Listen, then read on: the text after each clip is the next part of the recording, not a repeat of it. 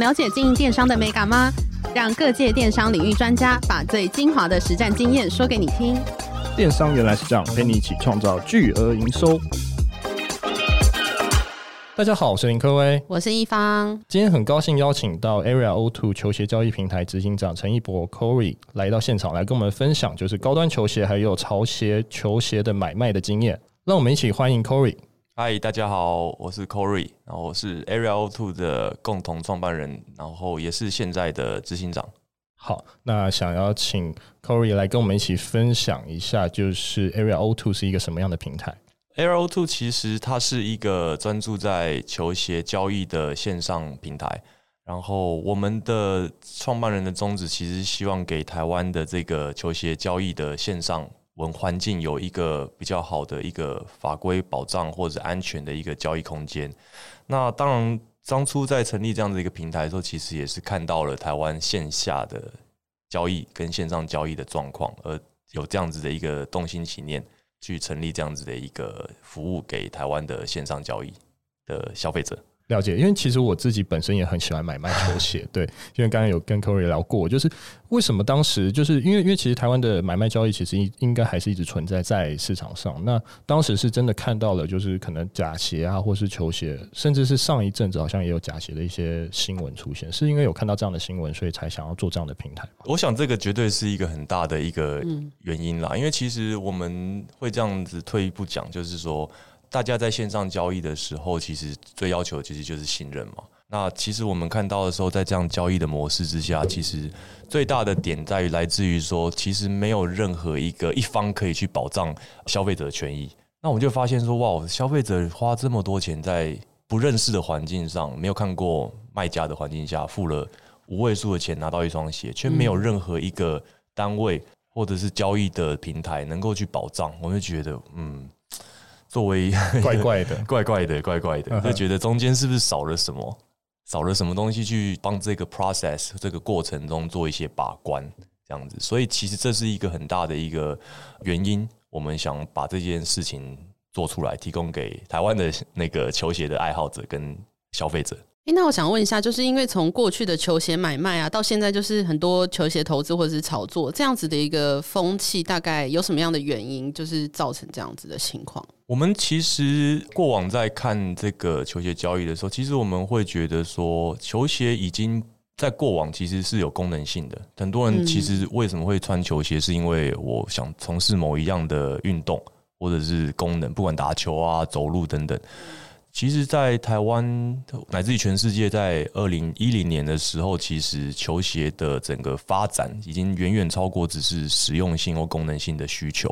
那很多其实已经变成是我的日常生活用品了。就是你可能这个球鞋真的是不是拿来说，哎，我要打球，不是不是，你可能就是上班的时候穿搭，觉得说，哎，这双球鞋我在我的这个社群会有话题，所以球鞋就变成是一种非必需品的销售的购买。所以最后为什么会让我们觉得说，哎，这件事会发生？其实一个很大的原因就是大家惜售了，大家珍惜自己的球鞋。所以当他在做这个交易的时候，其实很多人不是把它当成是交物品交易，而是我割爱，我出售一样我很喜欢的东西。那渐渐的，其实大家就把这个价格当成是一种指标，因为大家都惜售的时候，其实价格就会把它卡在一个嗯一个高度。那消费者当他在市场上想要找这样的球鞋的时候，就发现，哎，这个价格怎么都还不错。那你能就接受这个物品它的价格的时候，其实它的市价就出现了。所以其实对我们来讲，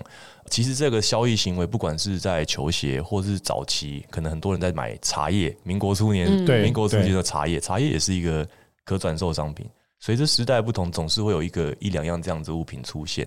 所以我们在想做的事情，比较不是说我改变市场，而是。市场上已经有这样子的一个行为，那我们怎么提供一个好的服务，把这个交易的模式规模化、跟正规化、合法化这样子？所以等于说，球鞋买卖已经可以变成我们所谓的投资。或是一个 可能，所以我我可能真的买下来，然后之后可能过一阵子再把它转手卖掉，是已经应该已经有这样的风气存在了，对不对？某一部分我们的消费者或者是我们的卖家，的确是有这种这样子的一个交易模式存在。那我们对我们来讲，不管是你是把它当成是一种投资工具，或者是你是收藏家，或者是你是真的穿搭的人，其实对我们来讲，都还是在乎的一件事，就是我付出去的这个金额得到的商品是不是一个正货，或者是公司货这样子。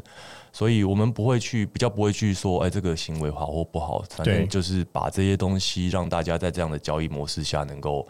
安心的在这个地方做满购物的行为，这样子。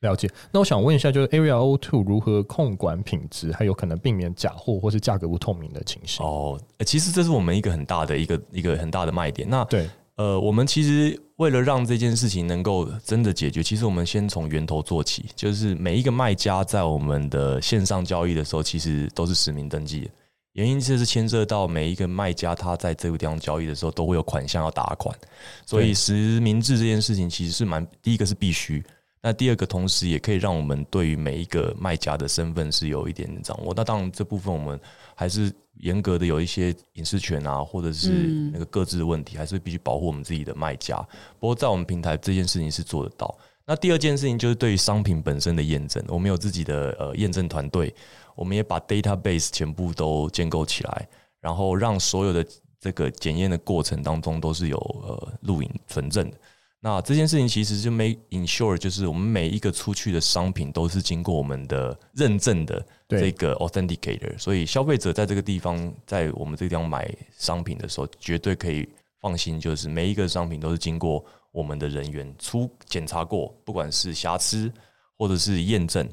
两件事情都会一次把它完成，所以瑕疵的部分也会同时做一个检验，消费者就会比较安心在做这个地方的购买。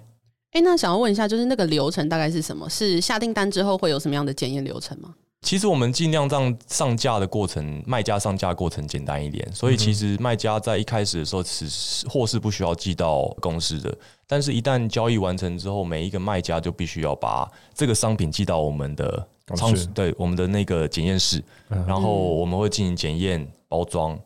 提供给一个好消费者一个好的一个一个盒装的感觉，让他收到这个货。所以这件事情其实基本上是我们必须做到的，那我们比较能够有所本，说我们自己出去的东西，我们真的知道它的状况是什么。好，那我想问一下，就是检验或者检验师这这一个，就是我们所谓的这个人，他是有什么样的背景呢？我们其实在这个检验这件事情上面，其实最大的要求是。你必须要很喜欢球鞋，这个是 must have，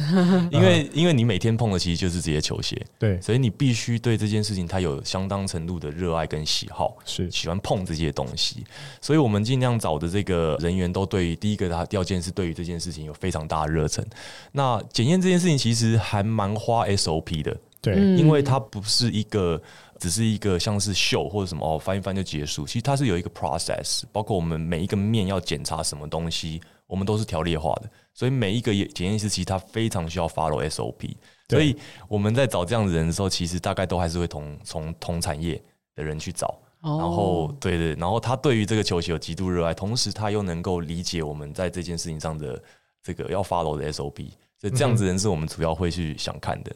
想看想要找到的人。对，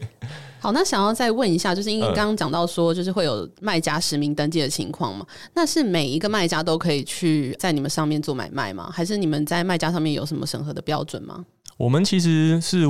welcome everyone，因为其实球鞋交易本身它并不是局限在某一个社群。对，我们曾经有最大的一个卖家，她是一个妈妈。嗯，我没有办法想象。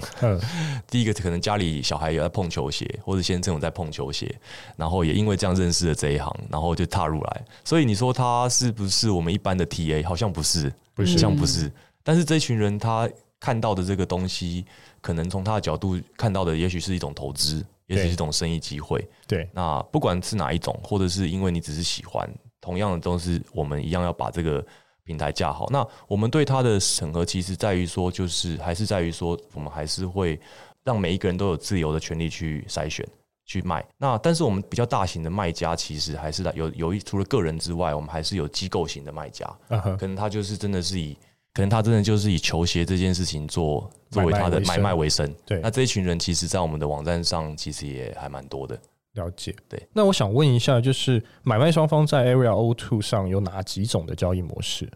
我们其实也蛮，就是蛮想介绍我们自己的交易模式。谢谢那个 Kevin 问到，就是第一个当然是让消费者可以直购。那我们的售价是由卖家自己决定的，所以基本上所有价格都不是我们去控制的。所以卖家任何的人上来都可以透过自己的方式、自己的自由意愿去定，但我们呈现价格的方式就会用最低价先呈现。所以对买家来讲，其实你不需要再去所谓的筛选价格，嗯，因为你直接买到的价格绝对是那双尺寸的最低价，就基本上已经帮你做价格上面的筛选。那另外一部分就是有些卖家他。想跑快一点点，或者是说他的商品库存想多轻快一点，对。那但是如果他只能用他的方式去定价，消费者如果不买，就是没有办法卖掉。所以我们提供了另外一层的交易模式，就是让买家可以自己出价。意思就是说，如果他现在看到这价格啊，定价一千块，他觉得太贵，他可以出八百块。嗯，那卖家他就可以去媒合这个价格。也就是说，我们让卖家。有这个机会看到价格去匹配这个价格，让他赶快把钱拿回来，然后完成交易。所以等于是有点像股票的出价的概念。你可能看到有一张股票不错，价格有点高，但是你想要，你就出个价，看有没有人会去没合这个没合这个价格。对对对，那这个只是我们现在开启的两项服务，我们之后还会有更多的交易模式。因为作为我们的平台，其实我们最大的目标是希望帮买跟卖尽量的撮合。这个是我觉得最大，作为平台最大的一个目的，就是消费者能够买得安心，然后卖家能够卖得出去，然后能够商品能够跑，这我觉得对大家都是最好的。所以我们尽量的在这件地方提供更多的交易模式，让消费者可以进行各式各样的那个购买。所以卖家跟卖家之间就不会知道说他们实际上就是到底是卖了多少钱这样子，所以他们就不会有一些销价竞争的情况嘛。因为我们把自己当成是一个集中市场，所以其实卖家跟卖家之间其实会，他们之间其实会产生所谓的竞价。对，而且随着这商品越来越夯，或者是商品的热度高、上销售高，竞价的状况会越来越严重。因为货量高的时候，其实大家都想卖快。快点脱手哦！对，大家都想脱手。其实，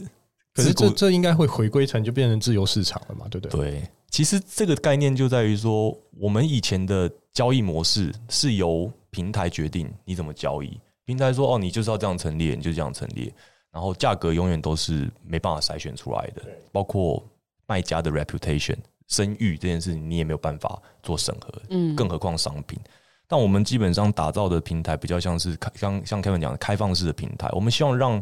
买跟卖去决定你在这个交易上面能够怎么样去游玩，或者是说怎么样去决定你的价格。我们不尽量不干涉就不干涉。嗯。那我我们反而觉得这样子自由的方式、开放的方式，是真的能够让双方得到他们最大的利润，或者是最大的这个销售的目的。对，所以我们也其实，在做的很多的工程，或者在很多的项目开发，其实都是以消费者的消费模式去建构这个平台的。有没有花蛮多时间，希望能够让大家在这个地方的购物是越来越多的模式，对，去符合这个市场的需求。那我想问一下，就是在上线后，Area O Two 有做了哪些行销活动，可以去推广给广大的消费族群？我们其实会员这件事，或者是所谓的流量，当然是很重要了。因为平台就是最大的目的，就是你怎么样在众多的平台当中脱颖而出，让大家当成是你的球鞋购物的首选。对，所以其实我们一直在关注的，一定是呃，我们怎么打造我们的所谓的 user。我们一开始其实比较专注在的族群是所谓金字塔顶端的所谓的鞋头 （sneakerhead）。呃，原因是因为我们过往在球鞋经验发现，这一群人其实是最有号召力的，而且他这一群人的存在很容易带动其他的所谓的 follower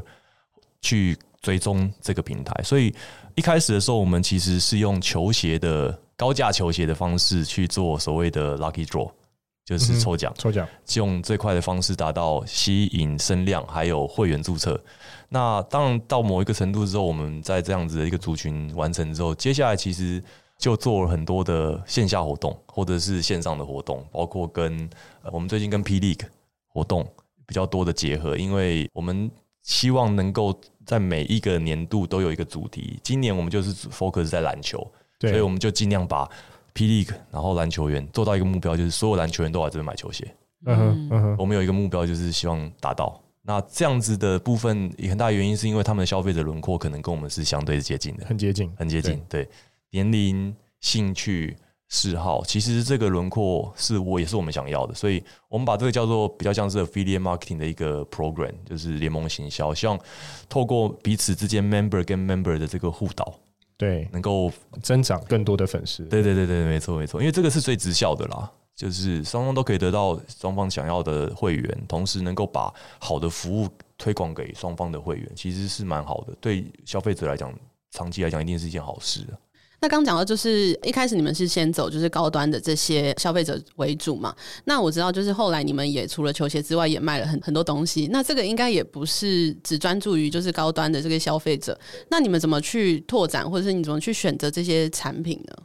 的确，一开始高端，然后慢慢的扩展成到中价，然后到更多品相。其实我们一直想要注重的这个所谓的行销的模式或流量，其实我们看的是什么？我们看的是消费者，消费者轮廓。嗯简单来说，就是消费者如果他是一个十七岁的学生，或是一个呃刚出社会的上班族，他会买球鞋，然后他也会喜欢买一些特殊的球鞋。但是这群消费者他不可能这一生只买球鞋，对，他随着他的年纪、他的生活环境、社经地位提升了之后，他开始对于这一类型的所谓的街头潮流商品，他一定有不同的想象。例如说，他可能开始觉得，哎、欸，我是不是该要有一只？人生的机械表，对手表，那我是不是可以在同样的这个环境中去买到这样的东西？所以衍生的问题就是说，你能不能知道你消费者未来要的是什么？五年到十年，我们是这样想，就是说，好，他要的第一年他要球鞋，第二年他要球鞋，第三年要球鞋，那第五年他还要球鞋吗？他可能要带个房子之类的，他肯定要个房子，就开始卖房子。如果可以，这个这个可能就要再找厂商配合。对，但是就是你可以大概可以想象说，他的年纪到了不同的阶段的时候，他会看的东西会不一样。那我们就尽量用这样的角度去看消费者。我们希望这个平台是跟消费者成长的，所以他不能停留在原地，他必须要去思考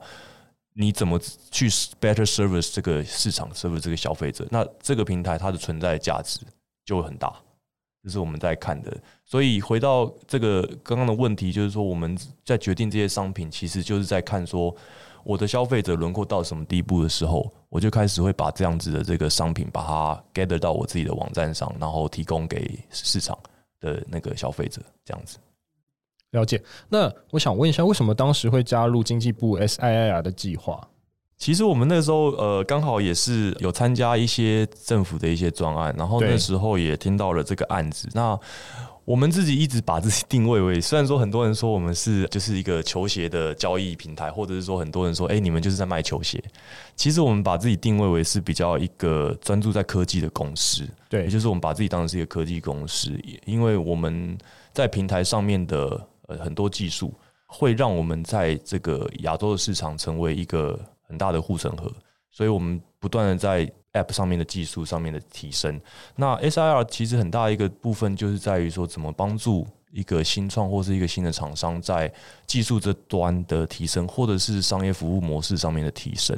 那过往其实我们并没有太多相关的经验，就是在补助案或者是在这个技转，所以我们跟 SIR 合作之后，其实也得到很多的方向跟委员的上面的一些建议。然后让我们在这个专案上面能够顺利的完成一些法规上面的一些建制，或者是一些我们自己自体的营运的这个计划的重新检视。其实对我们来讲，就是一个有像是有一个很经验的一个一个 institution 去帮助我们在这过程当中合法化很多我们之前过去没有办法看到的一些面向。那可以帮我举例一下，就是加入这个经济 SIR 计划之后，你们有具体做了哪一些改变，能够让就是听众更实际详细了解？我觉得这其实这个最大的一些改变部分，其实包括我们之前在于一些我们自己商模商业计划上面的一些预想，还有消费者还有活动的一个 ROI 的一个规划。对，因为其实你知道，在新创很多时候缺乏了这个概念，就是我到底要丢多少的预算到一个案子里面，然后它能够击败的回报。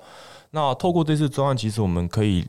做的比较多，其实就在于说，我们怎么样规模化我们自己的这个案子的这些投资，或者是这些技术的开发，然后跟我们如何转换成实际的营收，不管是 GMV 的营收的那个销售商品总额的增加，或者是流量，或者是会员这些东西。那我们在这些技术上面或 know how 上面增加，其实对于我们在营运上面有非常大的一个帮助。我会说，不只是补助这件事情本身的帮助，而是在于说你在看这个自己的案子或者自己的商模的时候，你会有比较不一样的看法。那我刚刚提到那个对于 ROI 这件事情，其实我觉得对于一个新创的 founder 来讲，也是一个很重要的一个 idea，因为他那个钱或者是预算的控制才会在一个比较。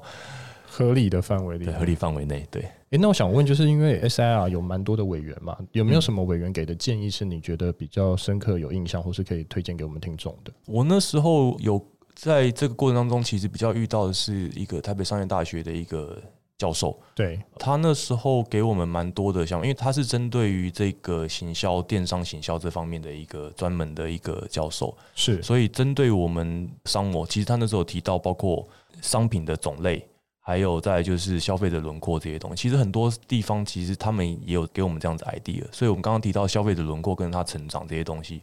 呃，这部分我们也是有跟他们在做一些讨论，得到这样子的一个想法。所以其实有点像是说，呃，我们有很多时候在创业的时候，我们对商模这些东西，我们知道生意在那个地方。但是你没有办法用你的逻辑去解释出来说他为什么他在那个地方。那你可以在这个机会跟在这个学界的一些教授或者是产界的一些前辈，然后或者政府的一些长官能够讲沟通的时候，其实你就能够得到对方的视角是什么。其实这对我们一个新创在未来募资上面，其实也有很大的一个帮助。后面后续跟这个教授还有持续的互动，因为他把我们的一些专案。